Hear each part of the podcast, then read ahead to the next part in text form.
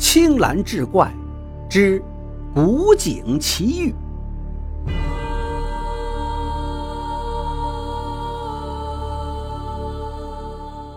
话说书生白良生于商贾之家，家境殷实。其父亲有意让他弃商从文，谋个一官半职，光耀门楣。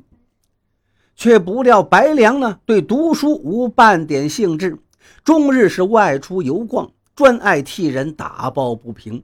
虽然做的都是行侠仗义之事，却也惹下不少是非，毫无书生之气。父亲无奈，只得让他子承父业，在家中经商。白良素来胆大，不惧鬼神，常言道：“不做亏心事，何怕鬼敲门？”又常与友人打赌，在那阴坟鬼宅之地夜宿，却从未见过鬼怪现身。却说有这么一日，一位友人找到白良，说自己家祖宅后院有一口枯井，每逢三更时分，便会传出嘈杂声音，那声音空灵悠远，好似从地下透井而出，家里人皆惧怕不已。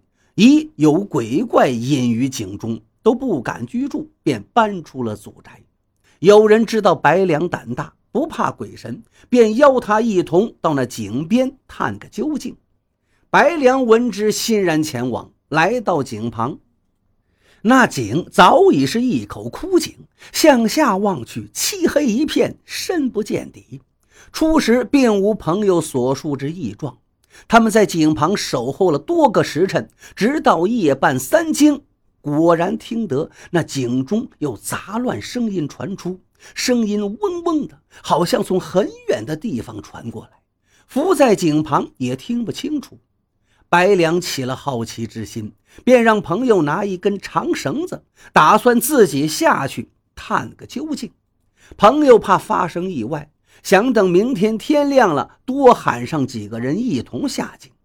白良却道：“不必如此麻烦，自己一人足矣。”朋友见他执意下井，只得去房中拿出一根长绳，一头置于井中，另一头系在井旁一棵树上，叮嘱白良：若有意外，可拉三下绳子，他便可将白良拉上来。白良点头，顺着绳子向井下滑去。也不知向下滑了多久，白良忽然看到下面有光，心中一问：深井之中何来有光呢？他向着那光亮处划去，到了才发现井下竟然是别有洞天，开阔至极，无边无际，自成一个天地，仿佛就是另一个世界，房屋楼阁与上面无异呀。而且白良隐约看到下面竟然也有人聚集在一起，白良并不害怕，仍旧沿着绳子向底下滑去，在众人惊讶的目光中落到了地上。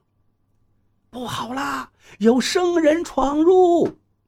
下面众人看清白良后，惊叫着四散而逃。白良惊讶地发现，这些人竟没有一个有影子的。这时，一位老者从慌乱的人群中走出，盯着白良上下打量一番，而后作揖行礼道：“敢问阁下，可是白良白公子？”白良惊讶道：“你怎知我是白良？”老者听罢，欣喜不已，对众人道：“大家莫怕，这是上面的白良白公子，这一下我们有救了。”众人听后欢呼不已，似乎也知白良之名，这却让白良是一头雾水。老者又对白良作揖道：“白公子为人正直，打抱不平，从未做过亏心之事，所以不惧鬼神，赫赫有名，如雷贯耳啊！小老儿岂会不知？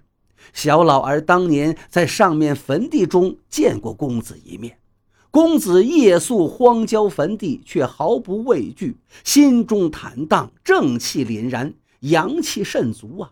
小老儿不敢放肆，故未曾现身。白良听老者所述，又想起先前看到众人皆无影子，已知这老者以及众人皆非常人，而此处便应该就是幽冥之地了。即便如此，白良仍是丝毫不惧，面不改色道：“哦，便是你常在那坟地下人吧？”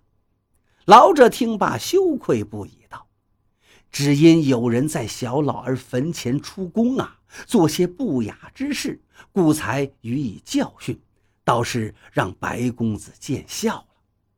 白良言道：“哦，原来如此，那倒也怨不得老丈了。”而后白良又道：“方才老丈说我来了就是有救了，此言何意呀？”那老者刚想作答，忽从远处慌慌张张跑来一人道：“爹爹，不好了！小雅在家中睡着，忘记了时辰，未来此地。”被剑附身了，老者听罢十分惊慌，朝白良起手道：“还望白公子搭救小女。”白良虽然搞不明白，但知事态紧急，也未问因由，道：“我当如何呀？”老者道：“公子随我来。”白良跟随老者以及众人来到一处宅中，见里面有一女子，样貌虽是清秀，神色却是狰狞。对着众人怒目而视，老者道：“白公子，看我女儿小雅身上可有异常之处啊？”白良盯了小雅看去，初时未曾仔细观察，现在注目而视，细细看来，那小雅的背上竟然伏着一人。那人身体看上去模模糊糊，介于虚实之间，像是一团气所化。那人紧紧地伏在小雅的背上，张嘴吸食着什么。小雅的身上不断有白气向那人口中流去。白良把所见之时向老者描述道：“老者道，那便是剑，你只需靠近触碰它即可。”白良向小雅走去，小雅看到白良上前，显得很是惧怕，连连后退，神色惊恐。白良把小雅逼到了角落，那剑便舍弃小雅欲逃。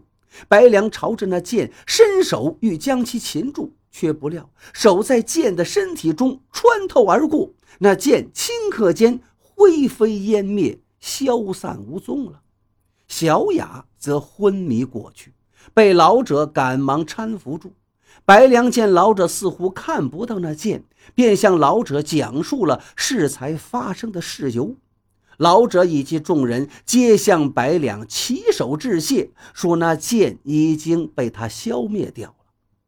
把小雅搀扶到床上后，老者向白良讲述了那剑的来历。原来，人死为鬼，而鬼死则为剑。鬼害怕这剑，就像人害怕鬼一样。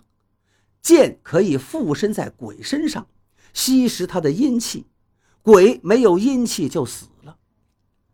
所以鬼十分怕剑，再加上先前那个剑，它就是一个恶剑，杀鬼无数，以致附近之鬼个个自危。那个剑每逢三更时分便出来害鬼，附近的鬼无奈。只得每日三更以后躲避于与阳间相通的井底之下，那井与阳间是相通的，井下阳气充裕。剑为鬼死所化，为纯阴之体，他惧怕阳气更甚于鬼。井下的阳气对鬼是有所损伤的，对剑则更是致命的，所以剑不敢到此地行凶。而白良心中正气凛然，阳气不泄，故鬼神不可欺之，鬼神不可触之。若不是在幽冥之地，那老者以及众鬼都不敢在白良面前现身，不然必为阳气所伤。故白良一碰那剑，剑便被他阳气冲散。白良听完老者所言，终于解开了三更这井下嘈杂之声的因由。原来是众鬼在三更都聚于井下，说话的声音便透过井底传了上去。白良下井也不知几个时辰了。幽冥之地没有日月，不分昼夜，故无法通过天色猜测时辰。白良怕上面的朋友担心，便向老者以及众鬼告辞。老者以及众鬼再次向白良道谢。白良顺着绳子往井上爬去。下井容易，上井便难了。白良费了九牛二虎之力才爬出井口。有人依然在井旁焦急等候，见他从井中出来，方才安心。白良把自己在井下的见闻告诉朋友，朋友听罢是唏嘘不已，连连称奇。